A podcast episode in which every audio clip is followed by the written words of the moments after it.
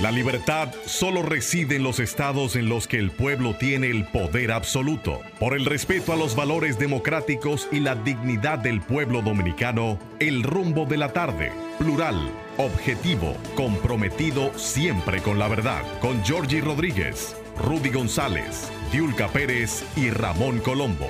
Los poderosos ya están en el aire. Buenas tardes, República Dominicana. Iniciamos aquí el rumbo de la tarde con los poderosos. Rudy González, Olga Almanzar y Georgie Rodríguez. En la parte técnica, Sandy Papo Gabriel, que está con nosotros hoy, y Juan Ramón, un hombre versátil de la comunicación. ¿Y pegó?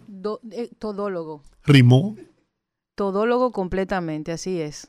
Bueno, estamos en Rumba 98.5 FM en la capital dominicana y Premium 101.1 FM en Santiago, la ciudad corazón para toda la región del Cibao.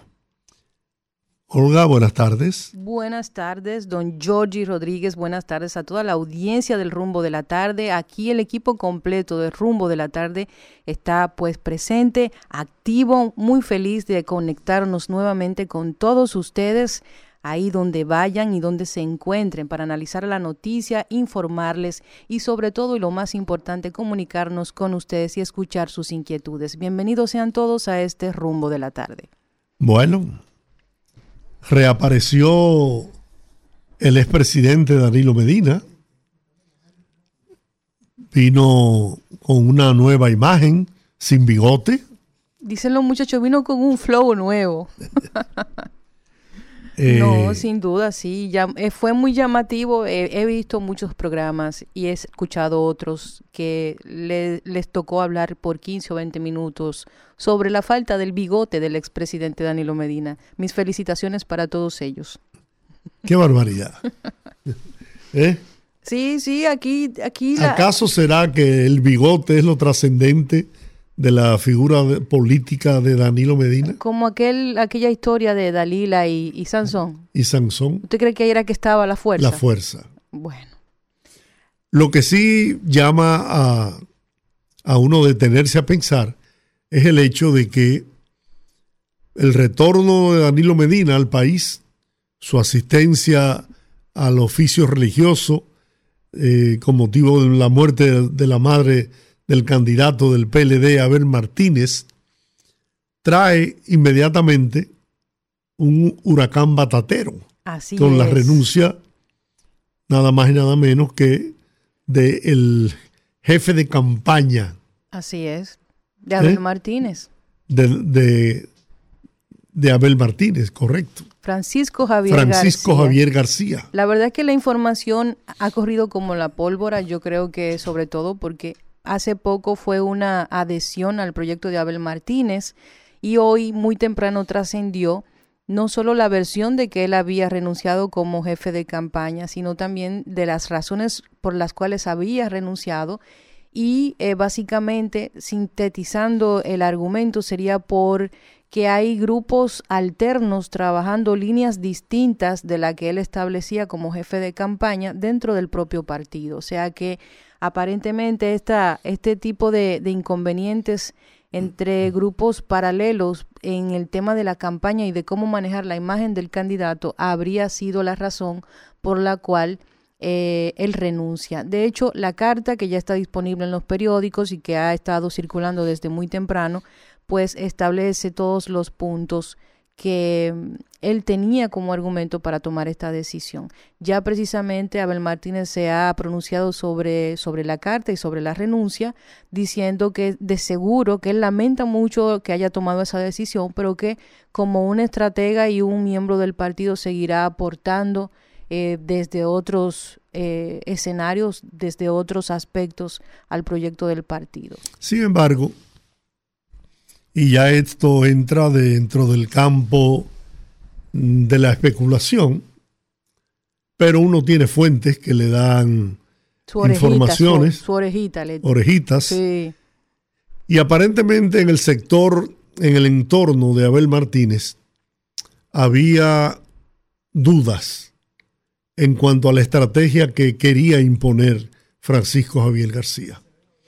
Y, entendían que con, con esa estrategia, con ese trabajo que había diseñado Francisco Javier García, pues eh, Abel Martínez no iba a, subir en, en las encuestas, ni en la popularidad, ni en la aceptación del pueblo dominicano.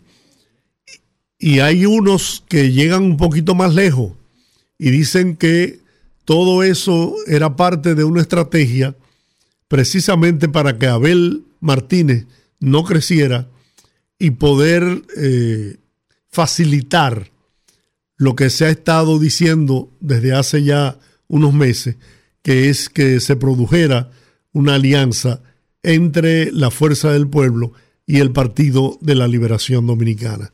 De hecho, hay un sector en el PLD, incluso en su comité político, que es proclive a que se produzca ese acuerdo. Y aunque hay otros también de mucha eh, influencia, ¿no? Que están totalmente en desacuerdo porque argumentan que una, un acuerdo, eh, aunque fuera electoral de esa naturaleza, cuya candidatura mm, recaiga sobre Leonel Fernández, terminaría la fuerza del pueblo absorbiendo al Partido de la Liberación Dominicana. Y este que está en una situación calamitosa en este momento, pues terminaría eh, convirtiéndose en lo que hoy es el Partido Revolucionario Dominicano y el Partido Reformista, descendiendo de una manera eh, impresionante porque partidos que fueron eh, partidos líderes en este país, hoy, hoy se, se encuentran en una situación muy lamentable, muy triste. Penosa. Y yo creo que dentro de todo este, este proceso que vivió el PLD, que todos conocemos, yo creo que en el, en el sistema de partidos se está dando una especie de reacomodación de fuerzas. Y creo que todas las decisiones y todos los ruidos que se generen de ahora en más en este año preelectoral van a ser determinantes. Eso que usted plantea, por ejemplo, es algo que, que, se puede dar, se puede dar porque estamos ante un proceso en donde los partidos que tradicionalmente se perfilaban como los partidos principales se han dividido y se han estado reacomodando. El hecho de que Leonel Fernández ahora sea la segunda fuerza por encima del PLD, apenas tres años el PLD ser el partido de gobierno, es muestra del deterioro que ha recibido, que, que ha tenido el partido en estos años, producto quizás también de todo lo que ha sucedido con los funcionarios señalados por corrupción, corrupción administrativa, pero también yo creo que hay una serie de, de, de fuerzas internas que tal vez no les están haciendo mucho bien al PLD y me refiero a que debe surgir gente nueva. Y yo sé que va a ser difícil en un, en un partido donde tradicionalmente existían dos cabezas, una cabeza sale y forma el Fuerza del Pueblo y se convierte inmediatamente en ese, en ese agente catalizador de todos esos PLDistas. Lo que pasó con el PRM. Descontentos y por el otro lado un PLD sangrante que cada vez pierde más fuerza a nivel electoral y a nivel de, de su base y creo que esto puede ser determinante para que en las elecciones del próximo año podamos ver cómo Leonel termine de, de absorber completamente la base del PLD. Lo que pasa es que hay que reconocerlo con tristeza, los políticos nuestros son egoístas, son yoístas, como digo yo. Si tú tomas como ejemplo en España los partidos de España, el PSOE y el PP, eh, mira, surgieron movimientos como, eh, eh, ¿cómo se llaman los? Los de aquí. No, no, en España, Podemos. Podemos. Y, y hay otra fuerza también. Sin embargo, el PSOE y el PP siguen siendo partidos fuertes. ¿Pero por qué? Porque el PSOE pierde unas elecciones, inmediatamente hay un cambio en las estructuras dirigenciales y se autocritican y revisan. Se reinventan. se reinventan. Reinventan eh, analizando y ponderando los errores que cometieron para corregirlos. Pero aquí no. Aquí un, partido pierde. Señores, pero Miguel Vargas ha llevado al PRD de un 47% o algo así a un, a un 0.5%, a un medio por ciento. Y Miguel Vargas no entiende que él tiene que echarse a un lado y permitirle a gente que hay nueva, aunque yo creo que ya en el PRD quedan muy pocas, pero gente, sangre nueva.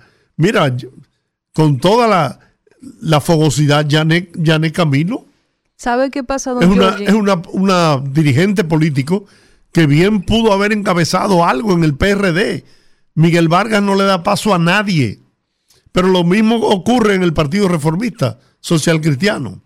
Y en el PLD también. Y en el PLD. en la Fuerza del Pueblo también. Son los líderes tradicionales. Pero en, el, en la Fuerza del Pueblo aprovechó una coyuntura. Sí, le salió muy bien. Y le salió bien. Incluso él se acomodó con el PRM. Tiene senadores, diputados, alcaldes y, y vicealcaldes y regidores por la, el pacto que hizo con el PRM de lo contrario, esa fuerza del pueblo no hubiese sacado nada en las elecciones, porque a pesar de que Leonel Fernández es un líder de reconocida eh, capacidad y trayectoria, sin duda. pero el, el, salto que dio en el momento, primero salió como víctima, eso la gente le, le da compasión a los que se victimizan o lo victimizan, que fue lo que hicieron con él en el PLD. Pensaban que Leonel no era capaz de tomar una decisión de esa envergadura. Finalmente los sorprendió.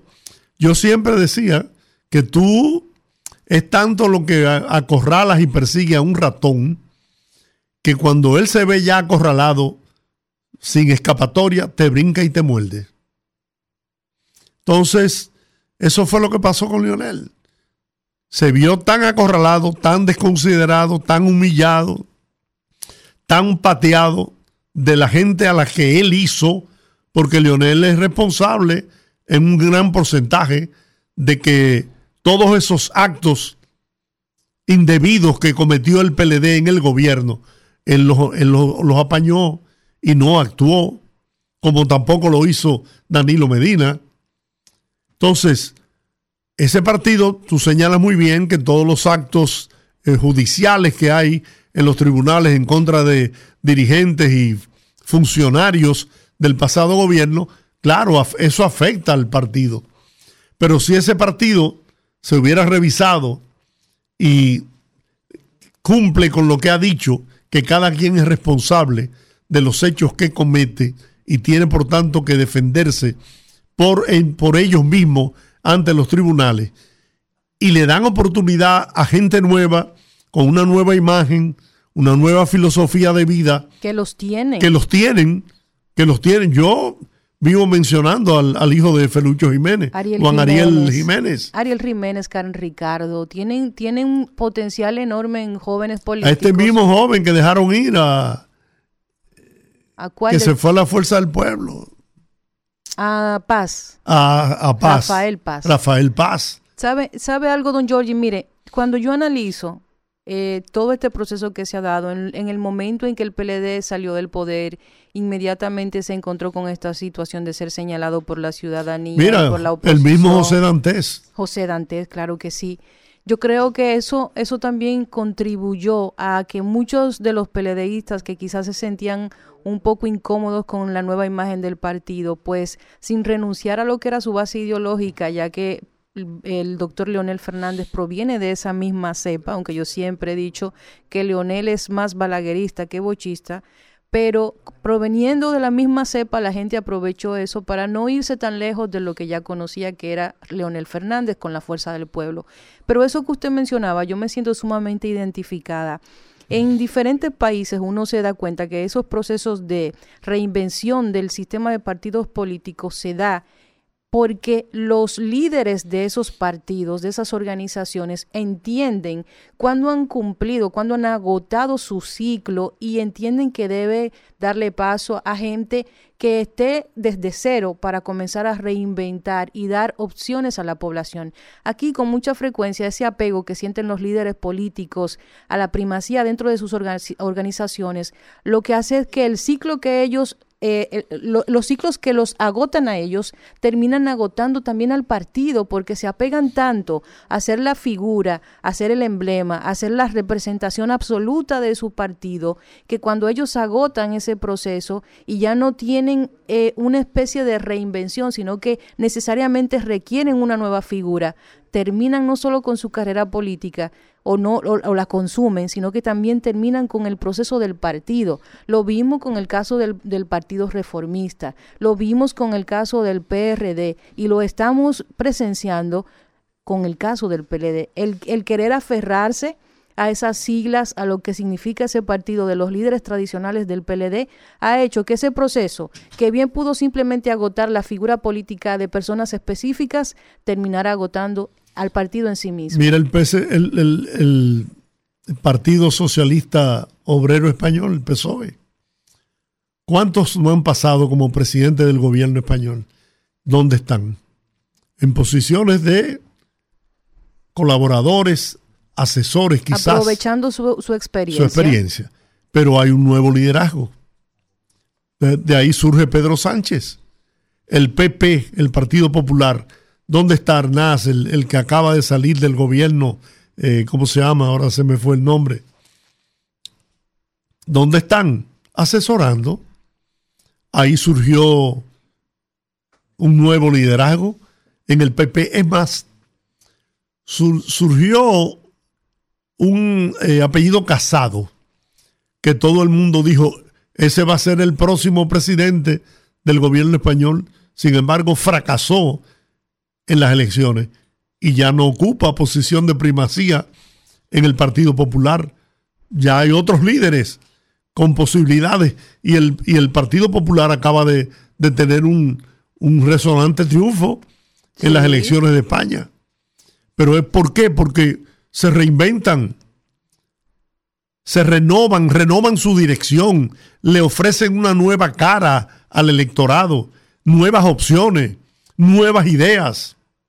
Así es. Pero Danilo Medina sigue agarrado a ese, aferrado a esa jefatura del PLD con un grupo de dinosaurios que lo único que ya les queda es sentarse a ver pasar el cadáver de su partido por el frente. Y eso debe servir también como un espejo, porque el poder sesga, don Giorgi, audiencia. Yo siento que cuando la persona se encuentra en una posición de poder, pierde la perspectiva del escenario general.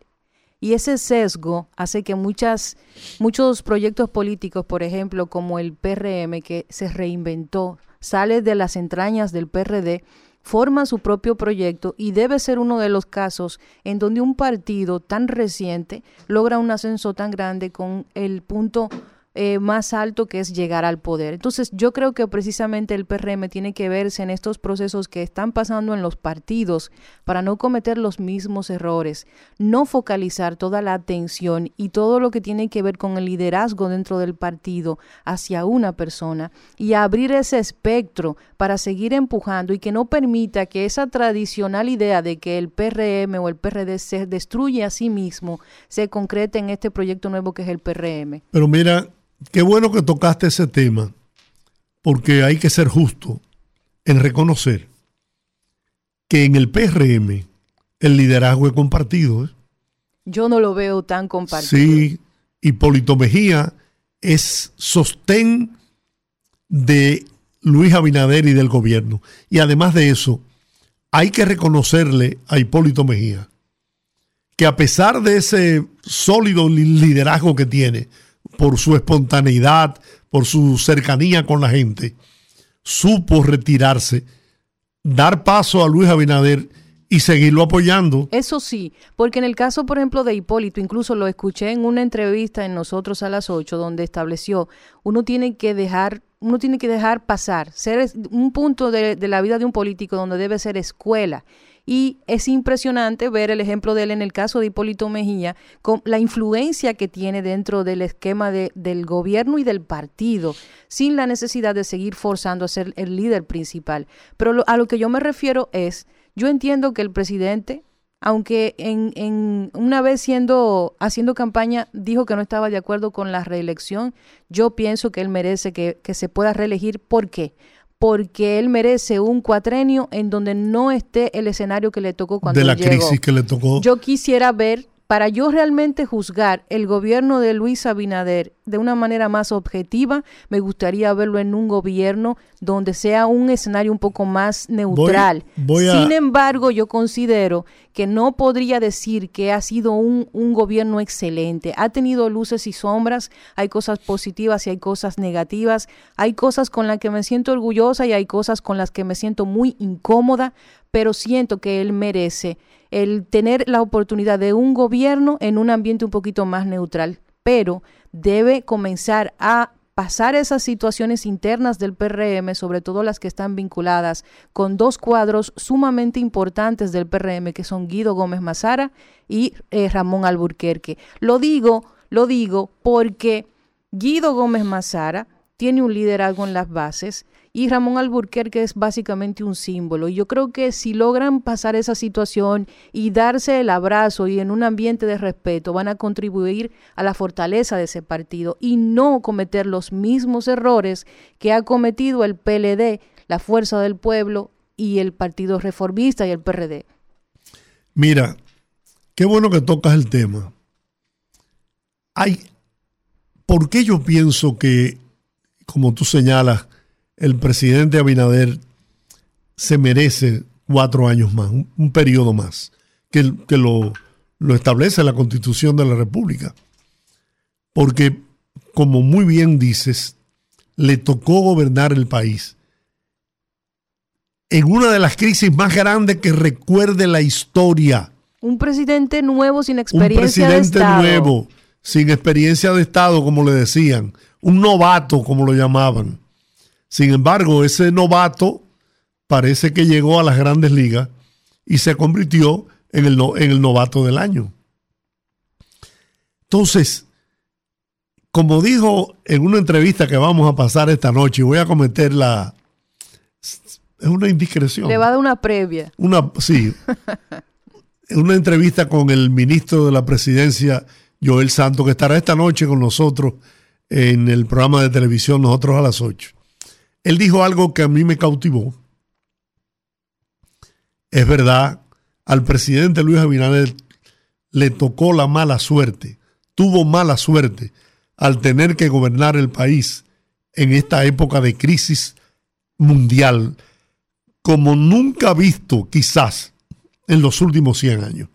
En el mundo, pero a la República Dominicana tuvo la suerte de haber logrado y conseguido que un hombre como Luis Abinader lo gobernara en este tiempo de crisis, a quien no le atribuían experiencia, pero que sin embargo ha pasado con notas sobresalientes la superación de la crisis. Y yo creo que es verdad. Yo pienso tuvo que... mala suerte el presidente Abinader y tuvo buena suerte el país. Yo creo que cualquier presidente nuevo con nada de experiencia sobre cómo funciona el tigueraje del Estado, le toca una situación como al presidente Abinader y se le abre el pecho. Yo creo completamente que sí hay que ser justos, pero también pienso que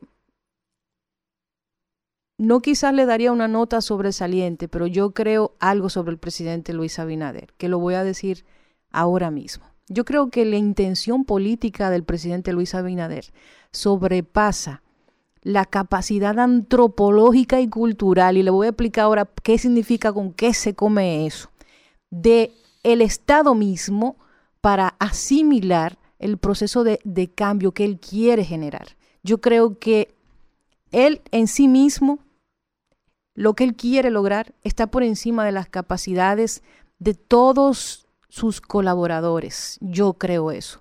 Y por eso siento que hay tantas incongruencias en esta gestión de gobierno, porque la cabeza va hacia un lado y tiene una visión de país demasiado avanzada para lo que su grupo de trabajo le puede seguir. No digo que todos. En, eso que tú dices se inscribe aquella frase que él ha repetido muchas veces y que en los últimos tiempos no la he escuchado de su boca. Ni me canso ni me cansan. Él tiene un proyecto de país, un proyecto de gobierno, que no lo va a poder realizar ni en este periodo ni en el otro. Ni solo. Ni solo, pero, pero sí podrá sentar las bases para una transformación definitiva de el país, del pueblo dominicano, para una mejor vida para los dominicanos y las dominicanas. Yo creo que él tiene sobradas intenciones. Él es un apasionado en ese proyecto. Pero yo creo que él es un idealista. Y los idealistas tienen una, una, pero él se preparó. Sí, no, completamente. Se preparó para gobernar. Pero el idealismo no viene dado por la incapacidad para hacer algo. El idealismo viene dado porque tal vez la proyección que él ha hecho acerca de hasta dónde quiere llevar el país en muchos es que El idealismo es un sueño. Es, es un sueño que puede ser que puede ser real, que puede ser real, pero yo creo que lo diré de la siguiente forma. Insisto, yo creo que el presidente Luis Abinader tiene un sinnúmero de cosas en donde yo siento que no ha habido congruencia, producto quizás de esa de esa pugna interna de él como líder entre sus compañeros de partido y su deber como presidente, que debe ser una, una, una dicotomía terrible que enfrentar para un líder político, porque él sabe que la política pasa, pero los amigos quedan, sus compañeros de partido están ahí, y ese deber para con su país de tomar decisiones, yo sé que debe ser muy difícil, pero yo siento que él es el presidente de una República Dominicana tal vez en el 2050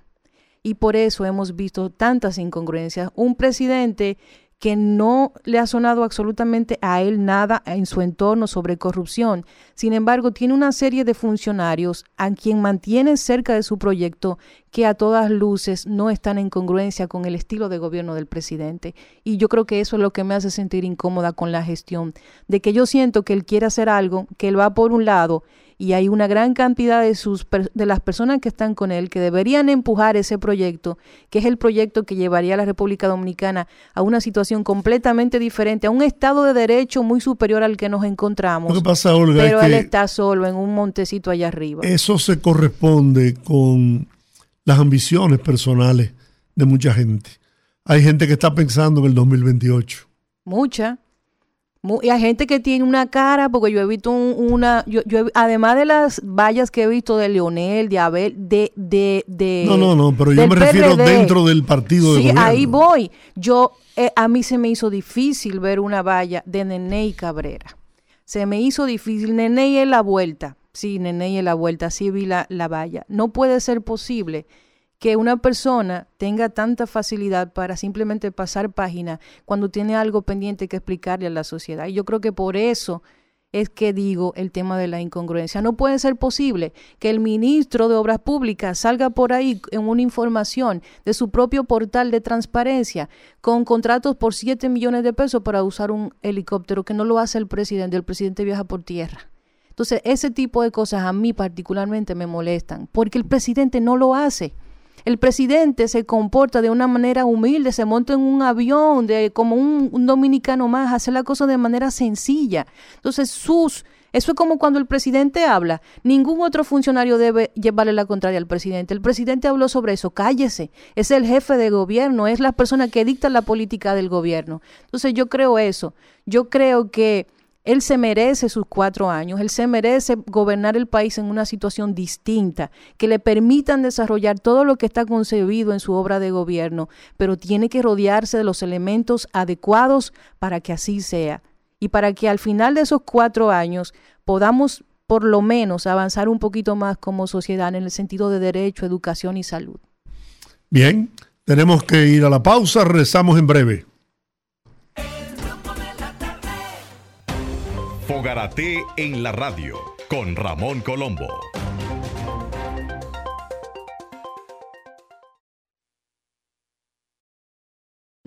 se mantendría la odiosa esclavitud contra la que luchaban los pueblos de América, su decisión fue lógica. Acaben con esa vaina.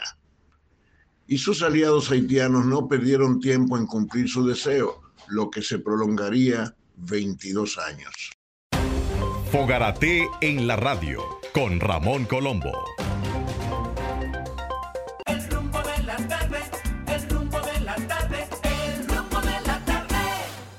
Y aquí seguimos en el rumbo de la tarde, estamos en tiempo de nuestra primera entrevista y para hablar de un tema que comenzamos ayer, precisamente de la aprobación del proyecto de ley para regular alquiler de viviendas en República Dominicana, tenemos en la línea al exdiputado y miembro de la Comisión Política de la Fuerza del Pueblo, Henry Merán. Él fue el autor y proponente del proyecto de ley que busca regular los alquileres en el país y que fue aprobada en primera lectura ayer en la Cámara de Diputados. Bienvenido, señor Merán, al rumbo de la tarde.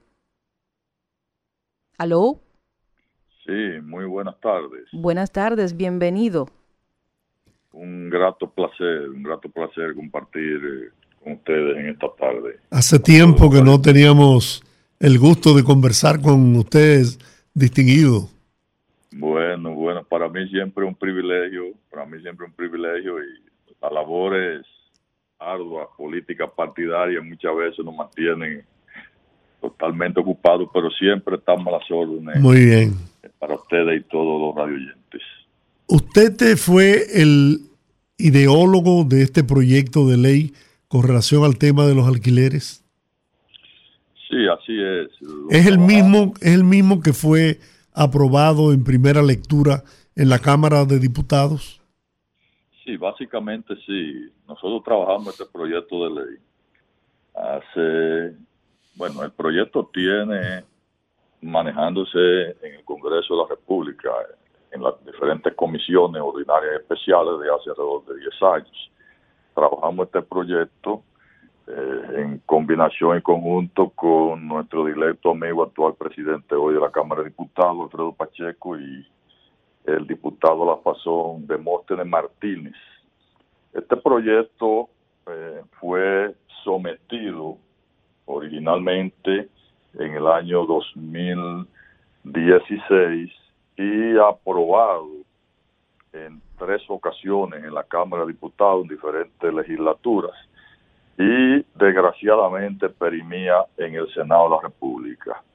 Eh, actualmente el presidente de la Cámara de Diputados, nuestro amigo Alfredo Pacheco, de manera muy diligente, ha estado promoviendo la, el conocimiento y la aprobación de este proyecto de ley y finalmente ayer volvió a aprobarse, en este caso en primera lectura por la Cámara de Diputados. Este, este, es el proyecto de ley, ley general de alquileres de bienes inmuebles y desahucio. Ese es el título oficial y, como bien refería, eh, básicamente es el proyecto originario nuestro que fue preparado por nosotros conjuntamente con estos dos distinguidos legisladores. O sea que no es extraño el que eh, Pacheco pues lo introdujera ¿no? en, en, la, en la Cámara para su aprobación. No, no, de ninguna manera. El presidente Rafael Pacheco viene trabajando este tema también eh, desde hace años y siempre ha mostrado, al igual que nosotros, mucha diligencia y entusiasmo y esfuerzo para que la República Dominicana por fin, en una de las pocas materias que no tiene organizada legislativamente hablando pueda tener una ley de, de alquiler de bienes inmuebles y desahucio. Es importante señalar que la República Dominicana se maneja en términos de alquileres y consecuentemente desahucio, bajo un esquema de, de una dispersión terrible y preocupante en términos de normativos.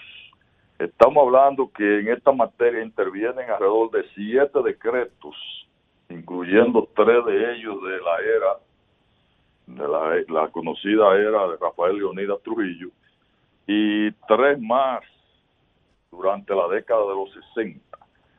También inciden en esta materia decenas de sentencias de, se han convertido en jurisprudencia de la Suprema Corte de Justicia y una serie de elementos prácticos que eh, han distorsionado totalmente lo que es el mercado inmobiliario en términos de alquileres y desde luego que afectan derechos fundamentales. Lo primero que procura eh, este texto legislativo es compilar, organizar todo el sistema de alquileres y desahucio en un texto legislativo que finalmente podrá tener la República Dominicana, reiteramos, en una materia tan importante y de tanto impacto en la cotidianidad del pueblo dominicano como es el tema de los alquileres.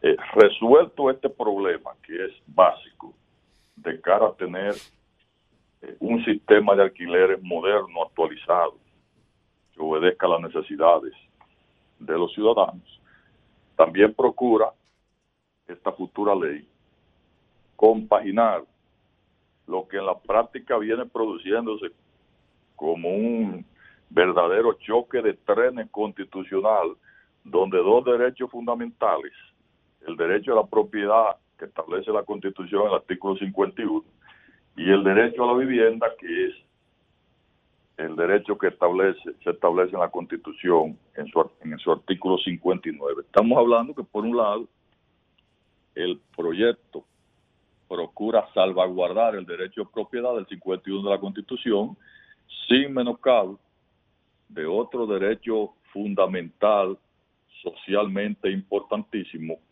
que es el derecho a la vivienda. Señor Merán, señor Merán, que precisamente de ahí vienen la mayoría de los problemas que se enfrentan entre las relaciones de inquilino y, dueño, ya que muchas veces hay personas que se agarran de ese derecho a la vivienda para cuando no quieren o a veces no pueden pagar, porque hay casos donde no se puede, pero a veces no quieren pagar y no los pueden sacar. La ley, con, una de las preocupaciones mayores en temas de alquileres es precisamente eso, cuando un inquilino dice que no te puede pagar, y no puedes sacarlo de tu, de tu inmueble. Y me gustaría saber si la ley contempla ese tipo de aspectos y cómo los resuelve. Bueno, justamente esto es un aspecto más apremiante en términos de solución que necesita el mercado inmobiliario dominicano y sobre todo el, en la compaginación de estos dos derechos. En la actualidad, como bien señala, ocurre que alquilar un inmueble, sobre todo un inmueble familiar, que es el foco de debate, deviene en una entrega del usufructo de esa propiedad eh, hasta que el inquilino determine el uso del mismo o la entrega del inmueble. Porque las contradicciones a que hacía referencia que existen en la norma eh, terminan protegiendo el incumplimiento incluso de los contratos de alquiler en favor del inquilino. Por lo tanto, todo propietario termina temeroso de alquilar su propiedad porque está prácticamente en manos del inquilino el determinar cuándo puede entregar la propiedad.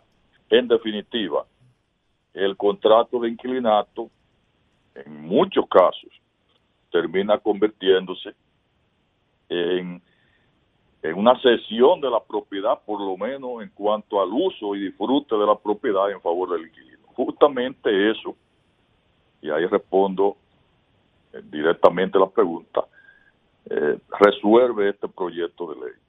Se crean reglas claras con relación al inquilinato, se establece cuáles son las causas y motivos de terminación de contrato, se establecen cuáles son las causas y motivos de rescisión de contrato. Y sobre todo, sobre todo, facilita el régimen de desahucio, que es uno de los obstáculos fundamentales cuando el propietario requiere el inmueble está en manos del inquilino y este rehúsa a entregarlo. La ley define claramente que la jurisdicción de derecho común es la encargada de resolver todo lo concerniente al sistema de desahucio y establece a su vez que la terminación con la terminación pura y simple del contrato, importante este aspecto, con la terminación pura y simple del contrato, el inquilino está obligado,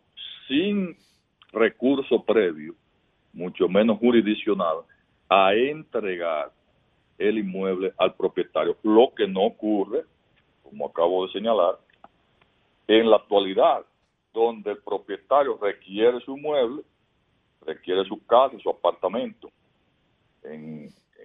fundamentalmente en ocupación familiar, y tiene que agotar un proceso larguísimo y dilatado, que mientras tanto el inquilino, en la mayoría de los casos, ni siquiera sigue pagando el monto del alquiler correspondiente. Ese aspecto queda totalmente resuelto y salvado. O sea, sin necesidad de que el tanto el, el propietario como el inquilino tengan la necesidad de notificar a la otra parte sobre el cese ya de, del contrato. no existe, no, no contempla esa ley la renovación automática. Sí, sí, sí, don Giorgi, sí. Contempla la ley la renovación automática del contrato ante la no gestión de las partes. Okay. En caso, en caso de que una de las partes decida rescindir el contrato, tiene que notificarle si, quien lo decide rescindir es el inquilino, tiene que notificarle 30 días antes al propietario y si es el propietario que decide rescindir, tiene que notificarle 90 días antes al inquilino. En caso de viviendas para ocupación familiar, si se trata de locales comerciales o de otra naturaleza que no son viviendas familiares, este plazo se amplía a seis meses. Porque es bueno destacar que este proyecto, futura ley, no solo abarca el inquilinato en términos de ocupación familiar, sino también que abarca el inquilinato en ocupación comercial, en inmuebles mejorados, urbanos y suburbanos. No así, los solares no abarcan ni los solares, ni siquiera urbanos y mucho menos suburbanos. Por lo tanto, esos plazos en la notificación de la rescisión del contrato eh, se establecen en esa escala. 30 días, 90 días y 6 meses en el caso de que sean de ocupación comercial. Es bueno también señalar un aspecto que ha traído mucho debate eh, en el transcurso de los años sobre este tema, y es que la ley prohíbe literalmente el requisito o la exigencia por parte del propietario de que el inquilino no tenga eh, familia o niños pequeños. Ustedes saben que en la práctica los inquilinatos, el propietario eh, muchas veces establece prerequisitos para el alquiler y uno de ellos suele ser, bueno, eh, si tiene hijos pequeños, pues no te alquilo, no le alquilo. Si tiene mascota, tampoco te alquilo. Sí, eso, eso, la ley, eso la ley lo prohíbe. El tema de mascota, fundamentalmente, ya está definido en el régimen de, de condóminos, porque el problema eh, resulta con la mascota, eh, en qué dispone el régimen de condóminos de cada edificio, pero en el caso de personas, sí la ley contempla que no puede ser un requisito previo el no tener descendencia, en este caso no tener niños pequeños, para alquilar, porque deben, deviene claramente en una discriminación eh, gravemente inconstitucional. Mire, hay uno de los grandes conflictos que se presentan en los condominios, en las torres, en, en los edificios donde vive mucha gente, es el tema del mantenimiento. ¿Por casualidad este proyecto contempla algo sobre el mantenimiento? No, no. Eh, todo el tema de, mantenimiento. Está en el régimen de condominio. está en una ley, en una ley particular, en una ley especial sobre el régimen de condominio.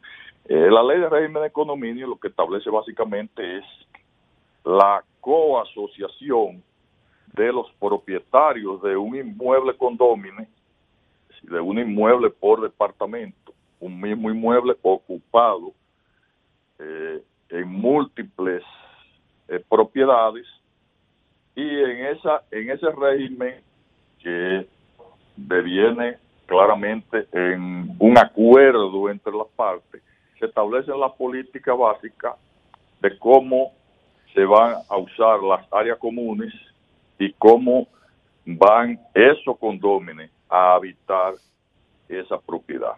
Eh, desde luego, desde luego, ya se está promoviendo el uso, el y costumbre de que la mayoría de los regímenes de, de condominio pues se prohíbe el que los inquilinos propietarios que habitan el condominio pues puedan tener mascotas.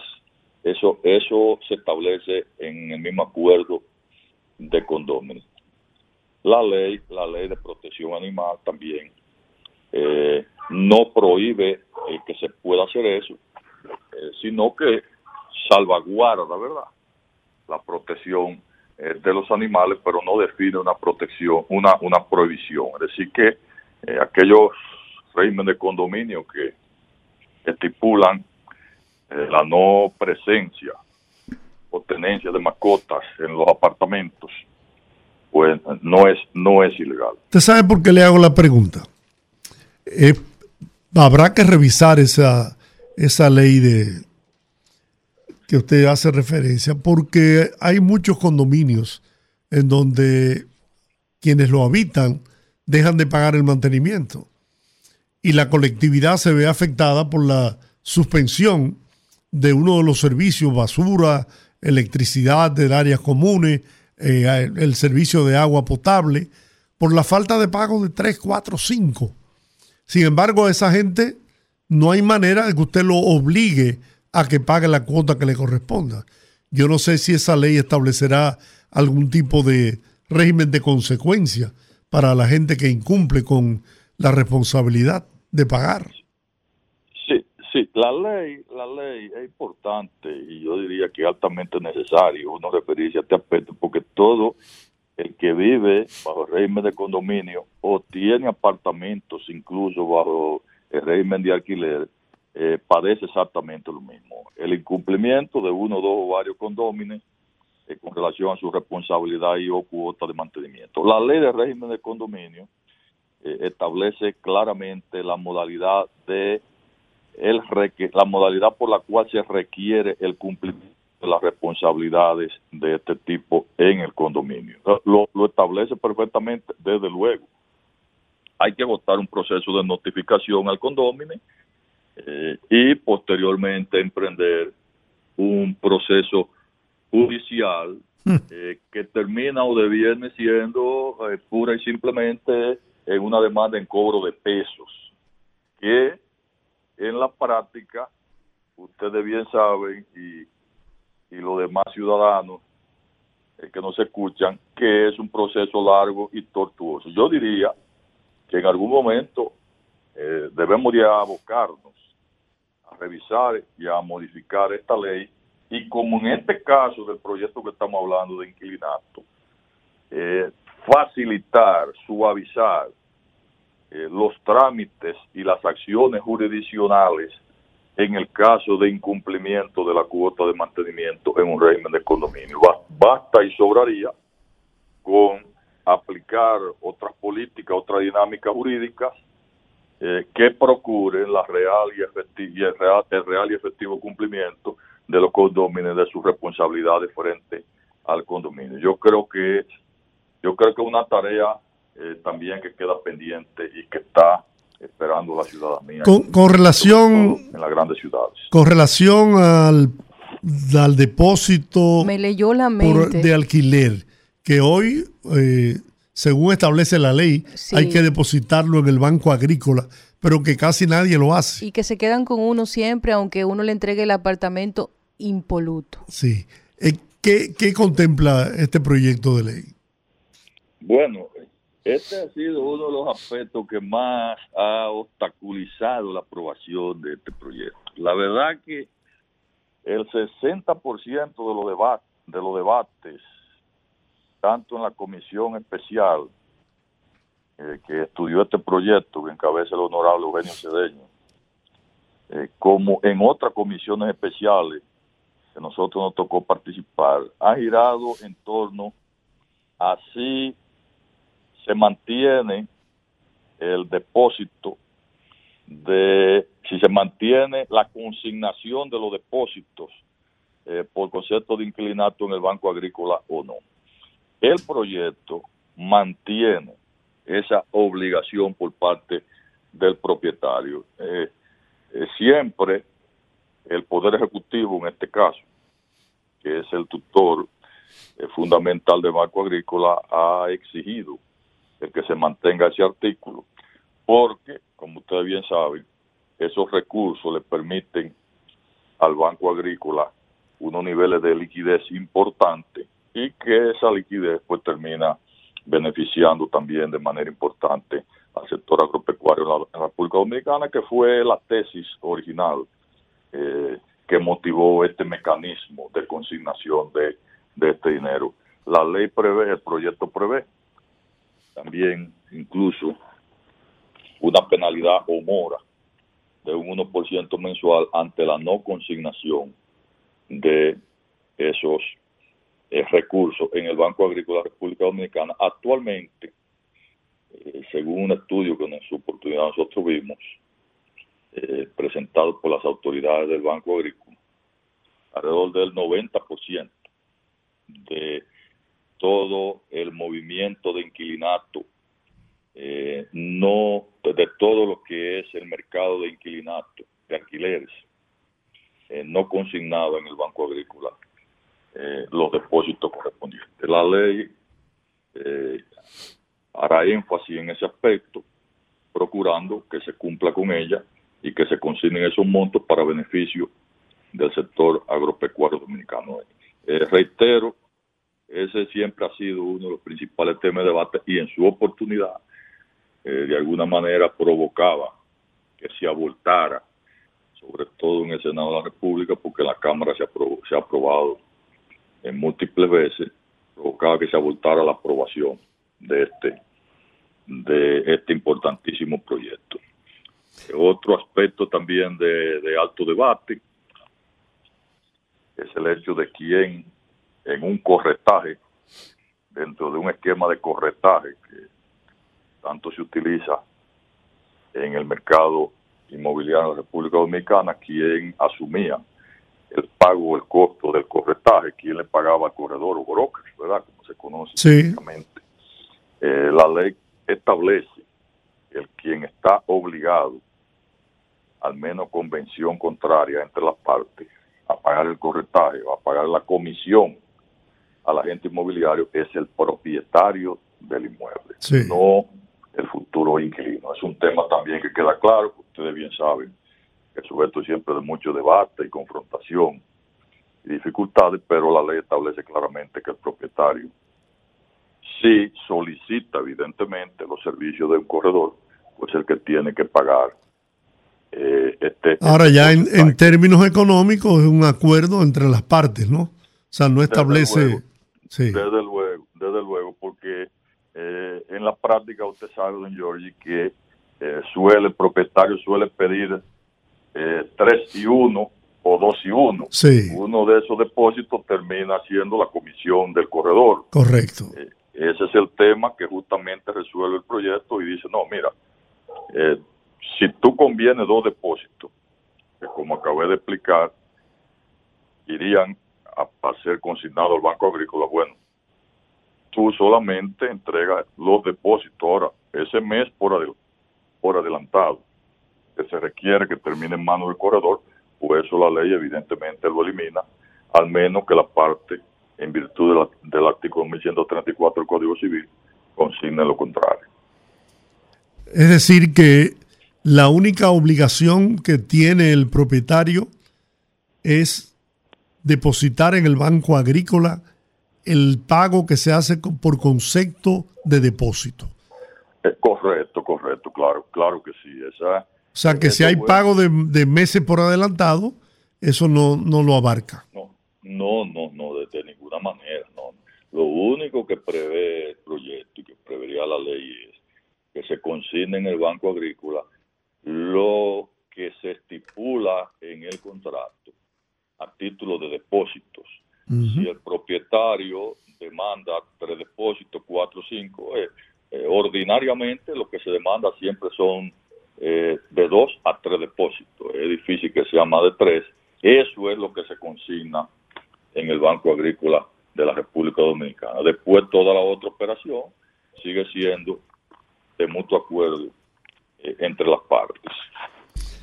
Bueno, si Olga no tiene otra pregunta. No, yo, yo tenía esas dos inquietudes. El tema de los depósitos, que yo sé que mucha gente estaba pendiente de ese punto en particular, y el tema del conflicto eterno entre gente a veces que, se cree más inteligente que el otro, deja de pagar su alquiler a sabiendas de que es prácticamente imposible ante la ley sacar a una persona de un inmueble. No, que tú tienes que, tú terminas no cobrándole. Claro. Y además de eso, teniendo que darle dinero para que se muden. Increíble. Solo aquí, bueno, no mentira, he visto cosas peores en otros países, pero agradecerle al señor Henry Merán, miembro de la Comisión Política de la Fuerza del Pueblo y exdiputado, que también fue el autor y proponente de este proyecto de ley. Esperemos que sea una realidad, que pueda pasar al Senado y convertirse en ley para llenar un espacio legal de una de las relaciones más comunes en República Dominicana porque hay mucha gente que vive alquilado y yo creo que eso va a resolver muchos problemas.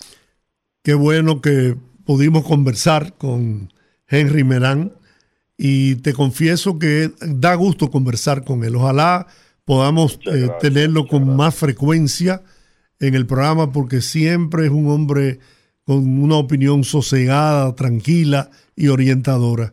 Muchas gracias, Henry. Un fuerte abrazo eh, a la distancia a todos ustedes. Gracias por la invitación. Muy bien. Bueno, vamos a la pausa. Rezamos en breve.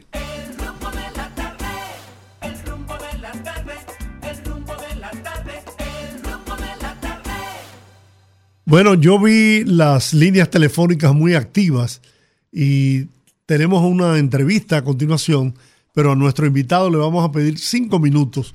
Si la gente se anima en, el tema este de los alquileres, pues estaríamos en disposición de tomar unas cuatro o cinco llamadas. Aquí hay una. Buenas tardes. Buenas tardes, George. Ramón Fonder de este lado. Hola, Ramón. ¿Cómo está?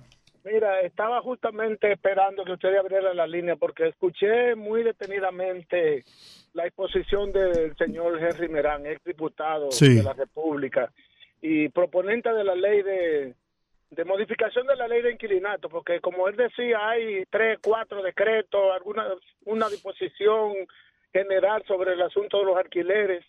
Y yo decía, pero es que esa ley es inconstitucional la que ellos han aprobado, porque eso choca con una decisión, con una sentencia del Tribunal Constitucional.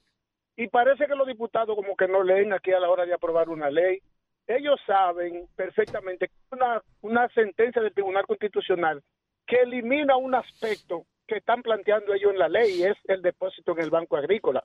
Hay una, una, sentencia que dice que no hay que depositar el dinero de los depósitos en el Banco Agrícola y que para iniciar un desalojo inclusive no es necesario tener ningún depósito en el Banco Agrícola, pero otro aspecto que no va a ser posible de aplicar esa ley, mira, yo soy abogado y trabajo algunos aspectos de bienes raíces de vez en cuando. Tengo inclusive algunas administraciones de algunos edificios. Es difícil que una oficina de abogado pueda alquilar, pueda gestionar un apartamento, un edificio, un local comercial sin tener una comisión, pero tampoco el propietario puede de los depósitos que son una garantía que se le pide al inquilino para devolvérselo cuando el inquilino se muda, dárselo a la oficina de abogado, dárselo a la, a la agente inmobiliario, porque ese es un dinero que es del inquilino, entonces el, propietario no lo puede perder. Ahí va a haber un problema con esa ley y por eso justamente, Georgie, Olga y todas las personas que están escuchando, es que esa ley tiene 12 años en el Congreso dando vueltas y cada vez la abortan en el Senado, si no la abortan en la Cámara de Diputados, porque hay demasiados intereses envueltos. Otro aspecto que es imposible de ejecutar de la ley. No es verdad que la gente va a salir de una casa, de un apartamento, de un local, sin que haya una, sin que medie una decisión de un tribunal.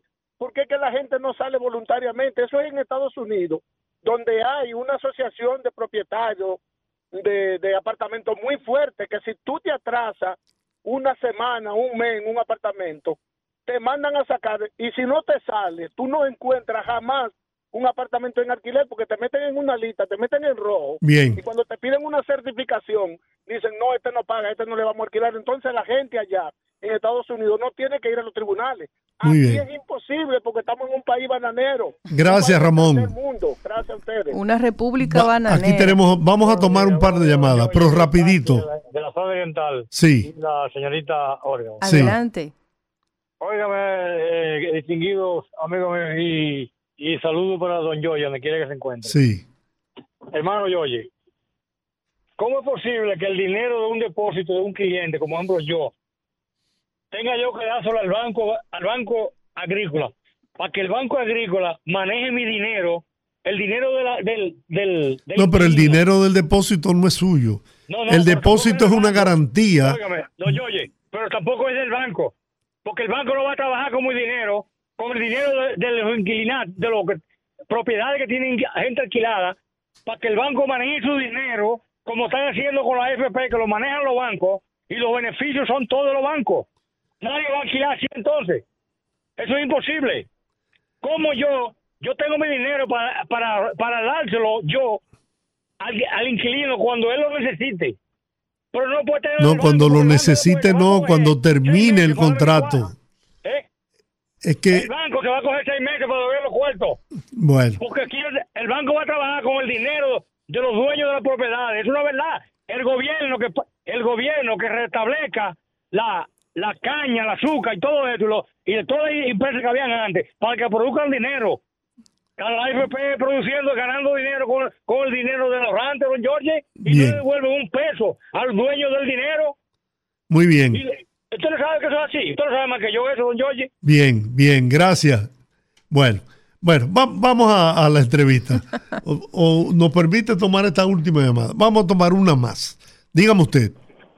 Yo no sé ni entiendo mucho eso de leyes, pero aquí el único perjudicado en todo eso es el inquilino. Recientemente mi esposa fue a una casa. Encima de que era 45 mil pesos que aquí pagaba, se perdió un depósito y le preguntaron hasta si teníamos tatuajes.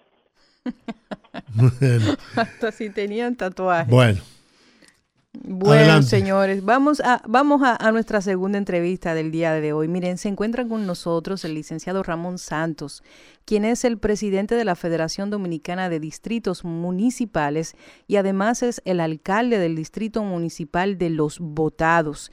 El señor Santos viene a hablarnos de un evento que tiene la Federación Dominicana de Distritos Municipales, que es el Congreso Formativo, el rol del gobierno local en la construcción de municipalidades verdes. Me gusta ese título, me gusta. Bienvenido, señor Santos, al rumbo de la tarde. Gracias. Buenas tardes, señor George y Olga. Eh, agradecido de estar en este programa que es un toque de queda y un tema como el que ustedes ahora tenían, un tema muy eh, complicado, complejo, porque eh, se trata de, de los alquileres, hay personas que han perdido trabajo quizás y que están en una situación difícil.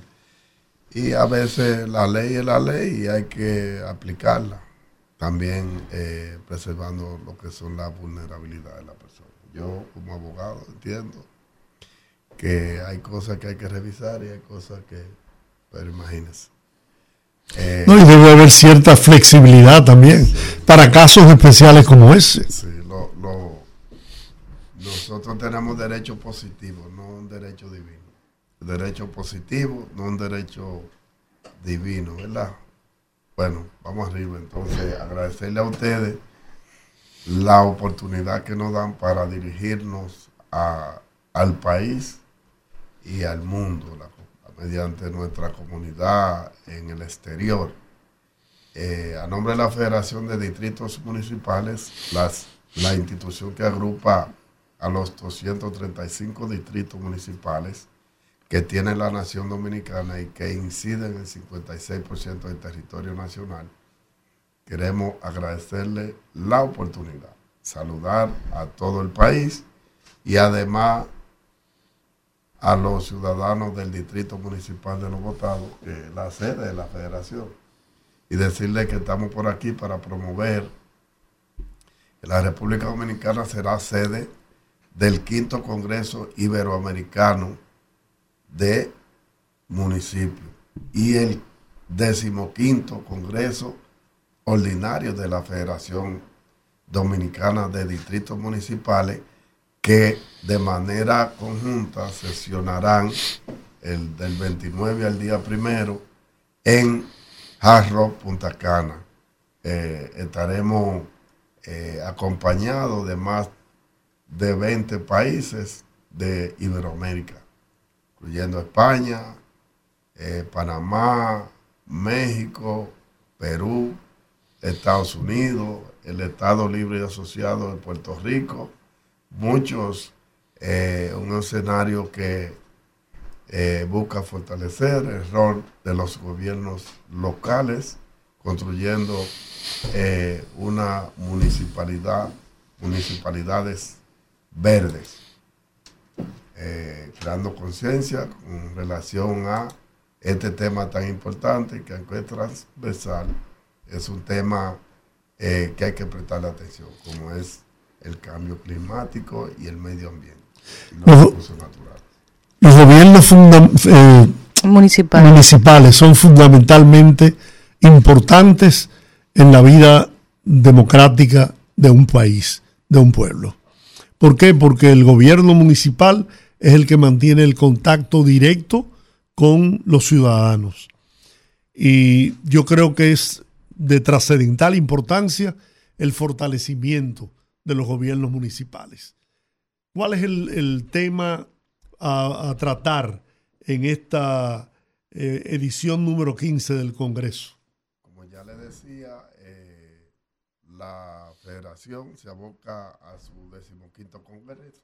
Es un Congreso formativo, busca crear conciencia, llamar la atención, fortaleciendo de manera institucional el rol de los gobiernos locales en este nuevo reto de la Agenda de Desarrollo Sostenible para la preservación y el cuidado del medio ambiente. Usted sabe que el tema de la huella ecológica no es un tema semántico, es un tema que ya hace 30 años más o menos fue advertido sobre la capacidad que tenía el planeta de soportar lo que es la huella ecológica.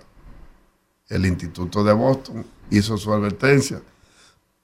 y, perdón, y luego en el 2007, más de 17 mil científicos a nivel mundial ya advirtieron sobre el límite. O sea, ya estamos sobre el límite, ya no aguanta más.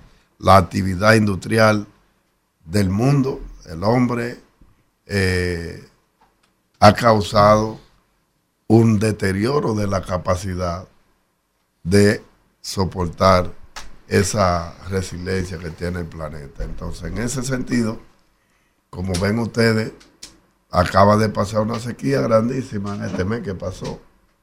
A veces hemos tenido tiempo, diluvios, eh, eh, en año pasado, recientemente en la pandemia, en Brasil se llevó en el pez volador una comunidad completa se ahogaron más de 300 personas y no nos dimos cuenta de eso. Por el tema de la pandemia, porque estábamos siguiendo. Entonces, ¿qué sucede? Que los distritos municipales son los ciudadanos más vulnerables, porque los municipios son ciudades urbanas, pero los distritos son vulnerables. También están ubicadas las presas que reciben las aguas y la, y la transportan a, la, a los centros eh, humanos eh, de mayor concentración, eh, Santo Domingo, y Gran Santo Domingo, la Barahona,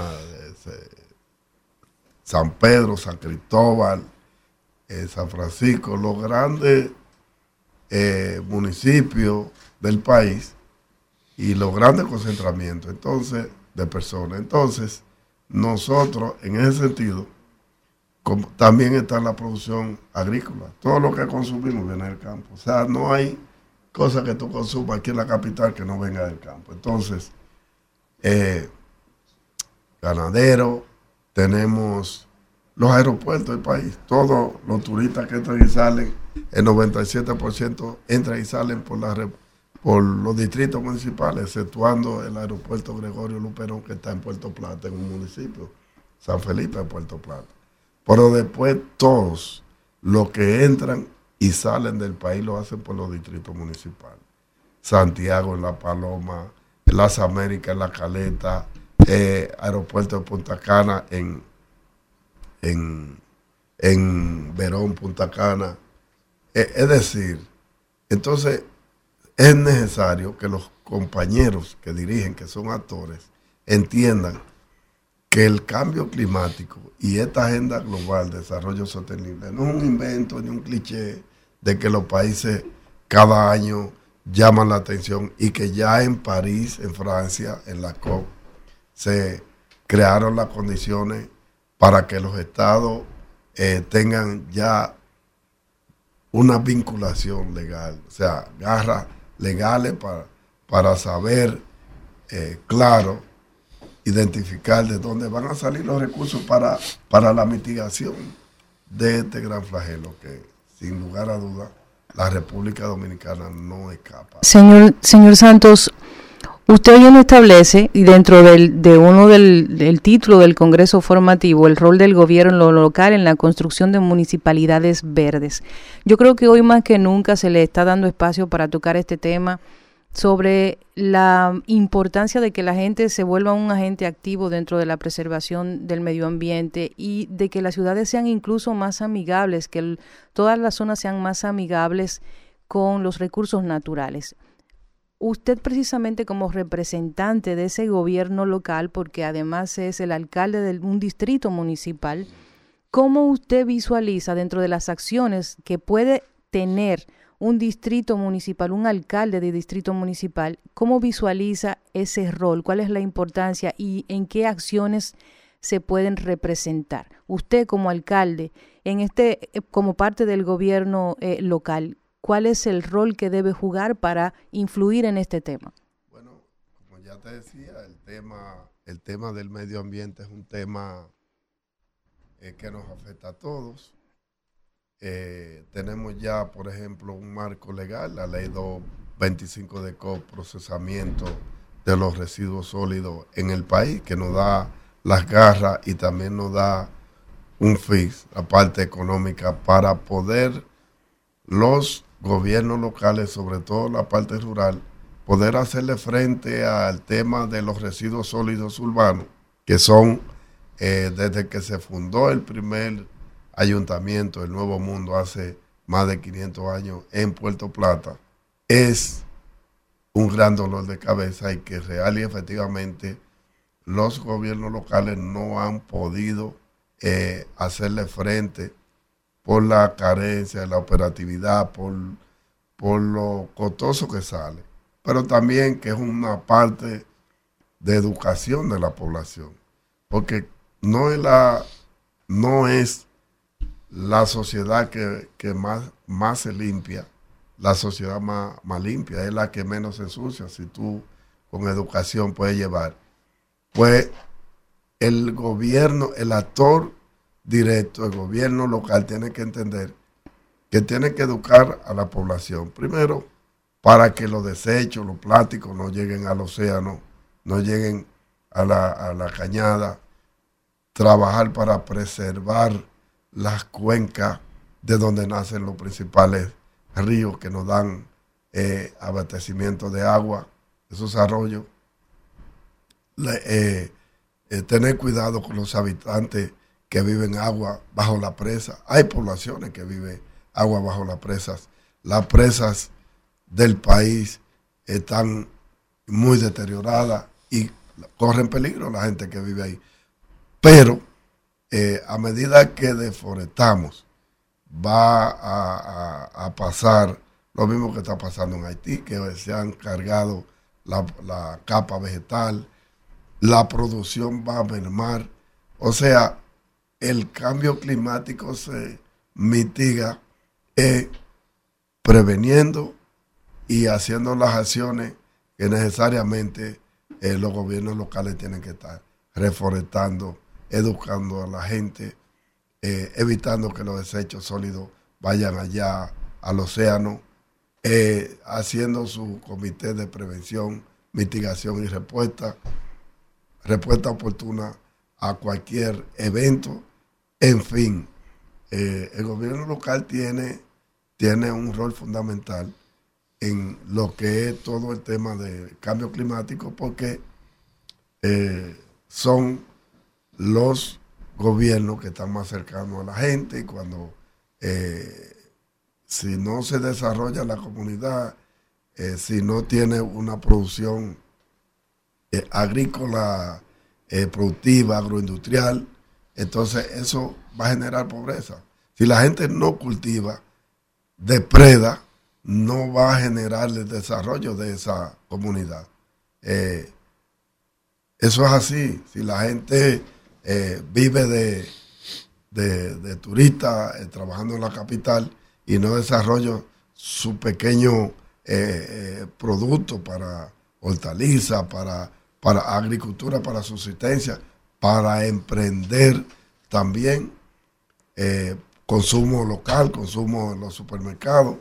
No es verdad que nosotros vamos a tener una cultura, o sea, una cultura que te permita a ti eh, cuidar el planeta. El planeta es la casa de todo mundialmente. Entonces, este Congreso tiene ese rol fundamental de hacer conciencia que los compañeros y compañeras que son actores entiendan que esto ya no es cuestión de relajo. Fue que llegamos ya al límite. Al límite. ¿Cuántos distritos municipales hay en el país? 235 distritos municipales. Eso representa como un 60%, ¿no? De la, de la, municipalidad. De la municipalidad. Eh, más o menos el 30, 33%, 35% de la población vive en los distritos municipales del país. Bueno, yo quiero eh, preguntarle nuevamente para que reitere a la gente, ¿está abierto al público? ¿Puede ir cualquiera? ¿O está dirigido específicamente a un público? Bueno, mira, eh, estamos los afiliados de la federación y los invitados especiales tanto locales como internacionales. Eh, no está abierto al público per se, sino que eh, puede ser a través de, un federado, un alcalde o alcaldesa, o puede ser invitados especiales de la sociedad política, socialmente, económica. O sea que eh, no es un evento comercial, sino un evento formativo y técnico para fortalecer y crear la cultura que realmente necesita el país en tema de la construcción de municipalidades verdes. Perdónenme la ignorancia, pero me gustaría saber el distrito municipal Los Votados, ¿dónde queda? El distrito municipal de Los Votados de Yamasá queda al, aquí al lado, justamente colinda con el municipio Santo Domingo Norte en la parte norte del municipio y en la parte sur del Yamasá. Buena yuca que hay por ahí. Sí, hay buena yuca. Mucho cacao también. Mucho cacao y buenos ríos. Y buenos ríos. Gente muy buena. Así es. Es un pueblo eh, muy con mucho brío. La gente tiene mucho brío, mucho, mucho ánimo. Eh, vive de la agricultura de subsistencia. Pero tiene mucha aspiración el pueblo de Yamasá y eh, la provincia de Monteplata en ese sentido. Eh, estamos colindando con la capital, aunque suena el nombre muy lejos, pero estamos ahí. Eh, a un paso de aquí. estamos muy pegados. Muy pegaditos. Señores, charlas magistrales para las personas que puedan tener acceso a esta, a esta actividad charlas magistrales de manos de expertos sobre municipalidad verde, también espacios con actores gubernamentales de toda Iberoamérica, empresariales y sociedad civil, donde tendrán la facilidad de compartir experiencia y crear nuevas redes profesionales e institucionales. Recordando, esto va a ser del 29 de mayo al 1 de junio en Hat Road, Punta Cana. Se va a elegir ahí también la nueva dirección de la Federación, la Federación Iberoamericana de Municipios Verdes, porque la Federación Dominicana de Distritos Municipales tiene su congreso elector cada dos años y, y un congreso ordinario cada año. Entonces, el año elector de nuestra federación será en el año 2024 con el surgimiento de las nuevas autoridades municipales de los distritos que eh, girán de las urnas eh, de resultados de las elecciones municipales que van a hacer en febrero del año 2024. ¿Usted va a aspirar a un nuevo periodo? Bueno, yo tengo ya eh, cuatro elecciones como alcalde del distrito municipal. O sea que ya, ya, ya terminó ahí, ¿verdad? Y una como regidor. Entonces, como decía Nelson Mandela, cuando tú subes un escalón, hay otro escalón entonces, ¿cuál es el escalón? Hay que subir a la provincia. Estoy corriendo para un escaño representando a la provincia de Monteplata como diputado de, la provincia. Bueno, suerte con eso, ¿eh? Éxitos. Éxitos. y se ha tenido eh, la fortuna de que el pueblo lo apoyara en cuatro ocasiones. Por algo ha de ser. Por algo ha de ser, ¿no? ya tenemos que salir para que otro darle oportunidad. Bien, ¿verdad? Muy bien eso. Muy bien. de curso sobre eso a los políticos, para que sepa que la gente tiene que salir de vez en cuando. Hay que salir. darle oportunidad a gente nueva. Claro. Bueno, vamos a agradecerle, señor Ramón Santos, presidente de FEDODIN, Federación Dominicana de Distritos Municipales, y alcalde del Distrito Municipal de Los Votados, que no están tan votados, que están cerquita de aquí, por haber compartido este momentito aquí en el rumbo de la tarde. Desearle mucho éxito con la actividad. Pues yo sí le agradezco bastante y espero volver a compartir este espacio ya como actor político, porque soy eh, secretario de Asuntos Municipales del PLD, miembro del Comité Central y me gustaría después venir en la parte política. ¿Cómo no? para trabajar duro ese tema. Con mucho gusto. Esta es una tribuna abierta y plural. Pues gracias a todos. Bien, bueno, vamos a la pausa a las 6:31. Regresamos. Conectando con la gente, que el pueblo hable en el rumbo de la tarde. Abrimos los teléfonos que hable el pueblo. 809-682-9850. Repito, 809-682-9850. Las llamadas internacionales sin cargos en el 1-833-380-0062. Buenas, rumbo de la tarde. Hola. Saludos familia Puerto Rico. Aníbal desde Puerto Rico, la isla del encanto. Ah, sí, aquí estamos. Yo, yo llamo para allá para, para decir, usted una vez mencionó que dentro de esos jóvenes lustres del PLD, usted había dicho también este hombre, el senador a Iván, Iván Lorenzo. Sí. Sí. Iván Lorenzo, cuando, cuando yo lo veo y lo escucho, yo estoy viendo la mentira en dos patas. Ay, ay, Él fue hoy al, al, programa de de Cristian de Cristian Cristian Jiménez Sí. y se desbocó diciendo que en el PLD había una gran unidad, que Francisco Javier era un gran mentor, que Francisco Javier era parte del equipo.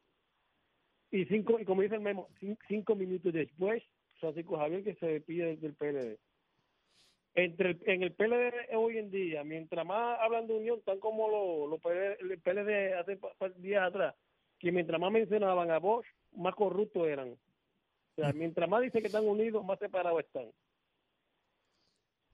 Muchas gracias, familia. Gracias por la sintonía, Aníbal. Buenas, rumbo de la tarde. Se cayó. Buenas. Buenas. Adelante. ¿Cómo están ustedes? Bien, gracias. Me retiro del aire. Eh, yo quería esbozarle algo que está pasando que yo encuentro que es realmente pernicioso para nuestro país.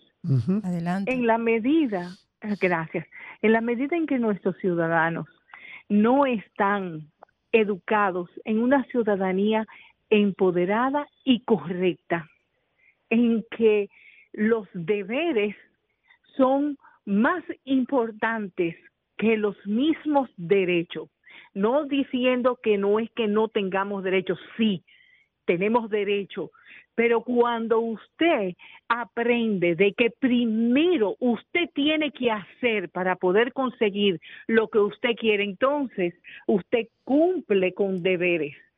Y me explico en qué sentido. Lamentablemente nuestra población tira basura por la ventana de los carros. Hoy yo tuve un inconveniente feísimo. Oh, un carro de adelante tiró una, una funda, yo no sé lo que tenían adentro, pero me dio en el vidrio delantero del carro. Ellos siguieron, ni cuenta se dieron. Pero ahí tengo yo un craqueado en el vidrio delantero. Eso me va a salir un dinero. Pero yo no entiendo cómo es que estamos haciendo eso, porque nosotros estamos perjudicando a otra persona. Entonces, si nosotros como ciudadanos no nos preocupamos por los demás, entonces no vamos a poder entonces hacer cosas bien. Y eso para votar es necesario, porque tenemos que estar conscientes por qué estamos votando y por quién. Gracias. Gracias a Muy usted amable, por la buena sintonía. opinión, señora, como siempre. Buenas, rumbo de la tarde. Buenas tardes, Olga. Hola, estimado, bienvenido. Oye, y Rudy. Sí. Fíjense una cosa, yo decía ayer que las altas dirigencias del PRM se está como adelantando al paso de, del tiempo. Porque ellos están pensando en el 28. cuando, viene, cuando viene un 24, que usted no puede desampararlo. Oiga, si aquí se pierde la candidatura a síndico en la capital, se debe a la atención de la síndica actual. Porque la favorita en estos momentos es ella. Y Por mucho. puede- ella no puede abrir la cancha a gente que no van a hacer lo que ella está haciendo, de una forma positiva. Entonces, usted primero tiene que pensar en el 24 y luego piense en el 28. Porque si usted no en, en este 24, olvídese del 28 y así se lo con muchos precandidatos que están aspirando a llegar más, más allá de sus posibilidades. Por otra parte, fíjense algo. Eh, dice Abel Martínez, estamos agradecidos por el comportamiento a favor de nuestra campaña. Pero es como dice la Biblia, este pueblo de labio me honra, mas su corazón lejos está de mí. Por otra parte, ellos haciéndole campaña con otro equipo.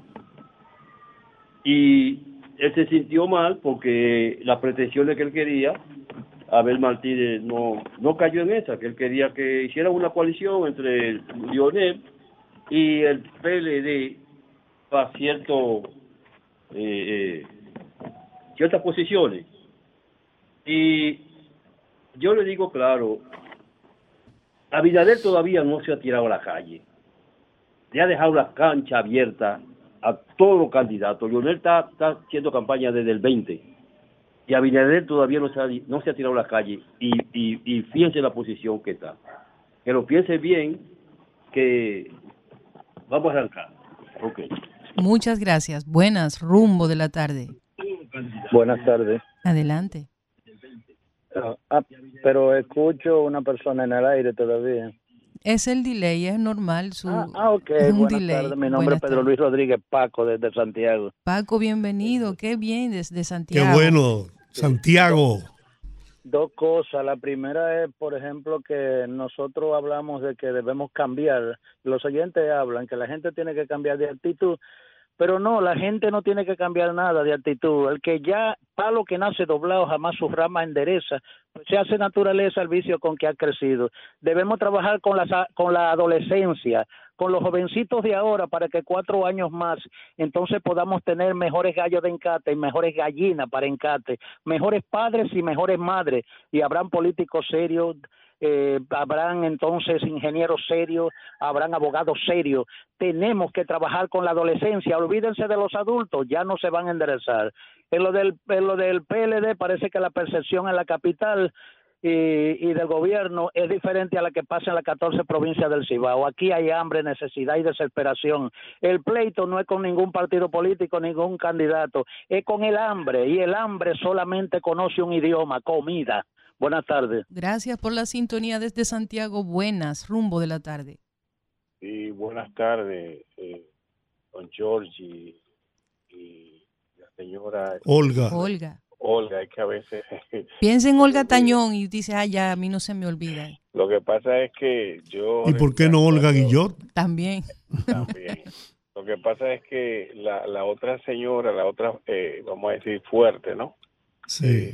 se fue, ¿no? Para, Diurca. para otra, exacto, se fue para otro programa, pero bueno, nada, eh, fíjense, eh, yo quisiera eh, opinar rápidamente en relación a esto de de la de la de lo que va a dar el, el van a dar los diputados los y los senadores el día de las madres o sea yo de verdad que yo a veces me pregunto, señores, el clientelismo aquí no va a terminar porque los flamantes eh, de todos los partidos que están ahí en el Congreso eh, toman los recursos, o sea, lo, lo, lo, que uno lo que uno aporta como como contribuyente para dilapidarlo así y ellos hacer campaña, porque eso es una forma de ellos hacer campaña. Eh, y entonces uno dice, pero ven acá, el dinero que yo aporto como contribuyente, de mis impuestos, o sea, ellos hacen uso para, para asuntos eh, clientelares políticos. Entonces, la mayoría de, de, de, aquí nadie dice nada, o sea, el gobierno debiera de, buscar una manera, o, ellos mismos, una, eh, de eliminar eso, porque señores, están dilapidando los recursos los aportes de los contribuyentes, que eso se puede destinar a crear hospitales, o mejor dicho, a los hospitales que ya existen, bueno, vamos a equiparlo. No, lo están dilapidando, regalando, está bien de que son personas, supuestamente, porque eso hay que verlo si en verdad eso se entrega en su totalidad y no se hace mafia con esto. Entonces hay que acabar con esto, señores. Muchas gracias. Gracias a usted por la sintonía. Buenas, rumbo de la tarde, adelante. Buenas tardes. Buenas tardes. Sí, no, yo quiero decir que con relación a lo que el señor decía en los anteriores, es que eh, para usted hacer eso, eliminar clientelismo y otras cosas, hay que eliminar la corrupción. Es la única forma. Y todo es un proceso, comienza desde abajo. Nada de eso va a ser posible. Yo estaba impresionado con el ministro de Educación por toda la sinvergüenza que responsablemente él dijo. Yo quisiera que ustedes vean esa entrevista y todo el descifrado que hay con el 4%. Esa es la desgracia más grande que hay. Todo el mundo quiere estar ahí y todo candidato quiere ser presidente cuando llegan ahí. Y para terminar, felicito al, al señor que estuvo antes de hola ahí, que estaba entrevistando, porque es una persona con conocimiento. Y eso es raro encontrar un político que, sepa de algo. Muchas gracias. Gracias a usted por la sintonía. Buenas, rumbo de la tarde. Hola. Hola, Jacqueline. ¿Cómo están? Más bien que un loco, ¿y usted? Bien, un abrazo a don Rudy. Que allá vaya con todos los demás. Y que arranque. Pronto. Viste, don Georgie, yo le mandé un video a Olga de la situación que está pasando Baja Boniquito. Ah, no, no me lo ha dado. Todavía no, lo he visto. Dice don Teófilo que si alguien se pone malo ahora mismo por ahí, se muere porque no hay forma de sacar. No, lo van a tener que sacar en Yola. No, un helicóptero. no, ni en Yola, pero tú no viste que los peñones que iban bajando por ahí. Bueno, sí. No, es un peligro. Eso es un peligro. Van a dejar que la gente de por ahí desaparezca, Dios mío, pero ¿y qué es esto? Por otra parte, esta mañana dice Altagracia que uno de esos productores de ají morrones, que ella tiene muchos amigos productores, la llaman y le dicen que una libra de ají morrones le cuesta a ellos producirla por siete pesos. Y dice ella que ella compró ají morrones, la libra, en el supermercado a 79 pesos. ¿Usted no considera que eso es un abuso? Yo no sé si el presidente algún día se dará cuenta de que él está rodeado, de que le están haciendo la maldad. Y al que no da, le dan. Ojalá y algún día se dé cuenta de eso, pero que no sea muy tarde. Buenas tardes. Buenas tardes, Jacqueline. Saludos. Línea internacional. No, no me había fijado en el precio del, del morrón. Del morrón. A mí me encantan. A mí también, pero tan cariñoso. Buenas. Buenas tardes, Olga, don Georgie de Bronx, New York. Hola, ¿cómo está, compatriota? Estamos bien, gracias a Dios. Eh, quería tocar dos temas breves. Un señor que llamó hace dos, dos llamadas anteriores a, la mía, diciendo que tenían que dejar eso del clientelismo por los 1.500 pesos que está dando el presidente a las madres. No para justificar, porque a más de mucho consuelo un tonto, como dicen, pero para que se lo robe un grupo de ladrones, como habían en el anterior, mejor que se lo den a, a, a los más desposeídos. Sería más útil. Eh, por otro lado, yo quiero referirme a la renuncia del jefe de campaña de Abel. Hmm. A mí me, me huele esto mal. Yo pienso que es una estrategia que está usando el PLD para cuando llegue su derrota, como va a llegar, el alegato sea que acuerden que su jefe de campaña, su coordinador, eh, salió y eso es que ha afectado y por eso no ganamos las elecciones. Es por ahí que van a venir. Apúntenlo para poder justificar la baja popularidad que tiene un partido de corrupto. Pasen buenas tardes. Gracias a usted. qué duro vino desde el, Bronx. Buenas tardes, rumbo de la tarde. Buenas tardes. Adelante. Qué bueno que me comunico. Eh, Olga, mira. Dígame.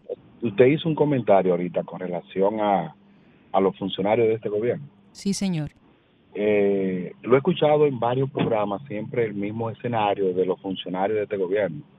Y yo como ciudadano, y que entiendo un poquito, yo entiendo que, que no debería de ser así, porque estamos generalizando.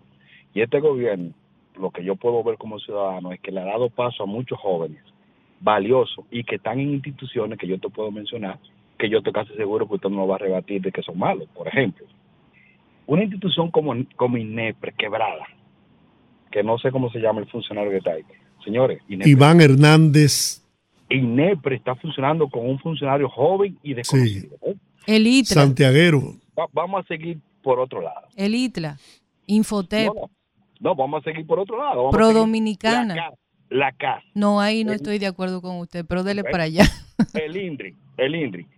Te voy a decir, una pandemia, la crisis mundial, y aquí no nos ha faltado producto de la canasta básica. Eh, yo entiendo que está haciendo un buen trabajo, el de obras públicas, el de aduana, o sea, no podemos generalizar, señores.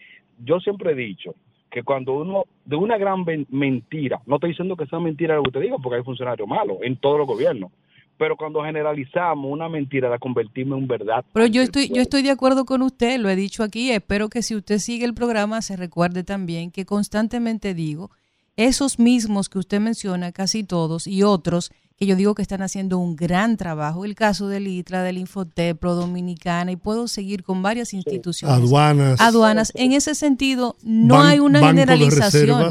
Sin embargo, sí considero que una gran parte del proyecto de funcionarios del gobierno del presidente Luis Abinader están completamente en, en fuera de la sintonía de la forma de gobierno del presidente.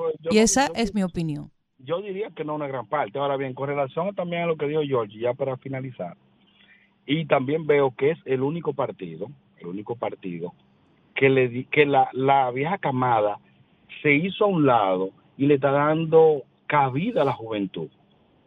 Los que están gobernando este país son muchachos jóvenes que necesitan tener tiempo y espacio para hacer un trabajo. Gracias y buenas tardes. Buenas tardes. Yo estoy de acuerdo con usted en parte, pero yo entiendo que al Estado no se va a aprender. El Estado depende la, la, forma de vida de millones de personas, de todos nosotros como ciudadanos. Usted tiene que aprender, pues no le dé un rol protagónico a un, a un funcionario en un tema sensible, porque por ejemplo en la educación no podemos ir a aprender, en salud no podemos ir a aprender, tenemos que tener conocimiento porque son temas muy sensibles. Buenas, rumbo de la tarde, se cayó esa llamadita.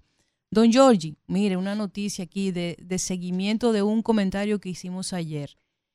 Aquí tengo en mi poder una carta que le extendió la, Comisión Especial de Espectáculos Públicos y Radiofonía al señor Santiago Matías, CEO de Alofoque Media Group.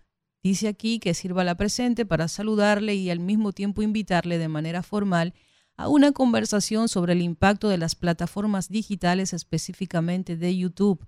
Este diálogo versará sobre los contenidos de los programas que se realizan en esta plataforma y su incidencia en la juventud dominicana. Estamos seguros que podemos llegar a un acuerdo que redunde en favor de la sociedad. La reunión pleno, con el Pleno de la Comisión de Espectáculos Públicos y Radiofonía será el miércoles 31 de mayo de los Corrientes en el Salón Ministerial del Ministerio de Cultura a las 11 de la mañana. Esto es una carta dirigida específicamente a Santiago Matías, que al parecer ha sido citado para conversar un poquito sobre su contenido. Buenas, rumbo de la tarde. Saludos desde Puerto Rico, de y disculpe que ya me... Cómo no, cómo no, Aníbal, un placer escucharte. Se me quedaron unos temitas, mira. Esto, usted mencionaba ahorita eh, a Diego Gómez Mazara y a, y a Alburquerque. El problema con Alburquerque es, que salió con el político con, con, la, con la tasa de rechazo más alta. el tipo es una, un, un intelectual, un brain, pero parece que la forma de él expresarse y hacer política no gusta. Entonces, un oyente llamó y dijo que nos olvidáramos de, lo, de los adultos que están haciendo las cosas mal. No. Aquí en Estados Unidos, aquí, usted ve la gente que allá hace la cosa mal y el primero que llega al aeropuerto y se pone su cinturón cuando se monta en un carro, son ellos cuando vienen a Estados Unidos. Cuando saben que aquí hay ley y orden, hacen la cosa correctamente. Ahora, como en nuestro país un hay bendito y te conozco y te veía algo por debajo, pasan las cosas en lo que llegan a crecer, en lo que, en lo que formamos lo que van creciendo, son, son tres generaciones que, que, lo tenemos que chupar de delincuentes, tirando basura en la carretera, hablándole mal al policía, faltándole respeto al maestro. Si hay un régimen de consecuencia, o, o, o, miren el ejemplo de Bukele, donde, donde el ejemplo se pone, no importa la edad que usted tenga. Lo que, ahora, si llega un gobierno que dice, aquí se va a cumplir la ley, es otra cosa. Y con relación a lo, a lo, a lo que hablaba un señor de los de los de los ministros que, que no, no debemos generalizar, mire, lo que pasa es que lamentablemente en este gobierno, cuando uno hace una cosa mala, o cuando uno hace una cosa buena, aparecen 10 haciendo, haciendo la cosa mal. Y también la, el peso que tienen los ministros que hacen los disparates, como por ejemplo, Subaki hizo una entrevista, creo que fue ayer, y él dijo que no tenía que ver con, con oye, el ministro de Interior y Policía dijo que no, él no, él no era que tenía que ver con los asuntos de la pandilla. Oye, pero ese, tipo era para votarlo hace tiempo atrás. Eso, eso es una canalla. Que el ministro de, la, de Interior y Policía me salga a mí me diga que él no tiene nada que ver con, con la pandilla, que él no crea con eso. Eso, eso. eso es una burla, eso es un bochorno. Eso es un sueldo perdido. Y Abinader tiene toda su buena intención y todo, pero acepta a toda esa gente haciéndole ruido al lado. Porque Chubac que no ha hecho, óyeme, tres años no ha hecho nada. Igualmente el otro de, agricultura, eso no ha hecho nada. Esos son dos tostones quemados ahí en el gobierno. Y discúlpeme que me extendí un poco. Gracias Aníbal por la sintonía. Buenas, rumbo de la tarde. Buenas tardes. Adelante. Eh, dos cosas nos quejamos de que tenemos políticos viejos malos, entonces es cierto, al Estado no se va a aprender, pero de alguna forma hay que ir cambiando y eso tiene que ver con lo que decía el caballero, que debemos mejorar la juventud. El detalle es que quienes, quienes educamos a esa juventud que va subiendo somos otros jóvenes, eh, adultos jóvenes. Y respecto a los bonos y esas cosas, eso no se va a acabar, porque el político que tiene pocos recursos, eh, los de abajo son los primeros que dicen que él no va a llegar porque que él tiene para dar. Y mientras pensemos así, la politiquería va a seguir existiendo. Así es. Gracias por la sintonía y por llamarnos. Buenas, rumbo de la tarde. Olga, buenas tardes, don Giorgi, Valentín Tavares de San Luis, Dios le bendiga. Adelante, Valentín. Olga, déjeme decirle que estoy muy orgullosa de usted. Gracias. Del equipo entero, pero por el comentario que usted hizo ayer, yo vi el video donde a lo que se dirigía a Luisín y a la joven que él eh, y a otras personas. Sí. Y déjeme decirle que me sentí indignado como dominicano decente. Mire, esa gente hace alarde de que tienen muchos seguidores, pero yo le voy a decir una cosa, qué bueno que usted no se cayó y qué bueno que el rumbo de la tarde eh, abrió sus micrófonos para defender la decencia del dominicano. ¿Usted sabe algo? No, no podemos callar frente a eso. Ellos podrán tener un millón, dos millones de seguidores, pero no son la mayoría de los dominicanos. Yo creo que todavía en este país hay dominicanos decentes y esa no es la minoría somos la mayoría. Olga, para adelante y tiene mi apoyo. Muchas y gracias. y el de toda mi familia. Vamos a luchar por los buenos principios que nosotros tenemos los dominicanos. Dios me la bendiga. Amén. Gracias por su comentario. Eh, terminamos por hoy. Yo quiero terminar diciendo esto. Yo soy un firme, firme seguidor de que a la juventud hay que darle oportunidad. En todos los aspectos y lo puse en práctica. Cuando fui director de Radio Televisión Dominicana, le di cabida a decenas de jóvenes que hoy son los grandes técnicos que deambulan por todos los canales y emisoras de radio y canales de televisión.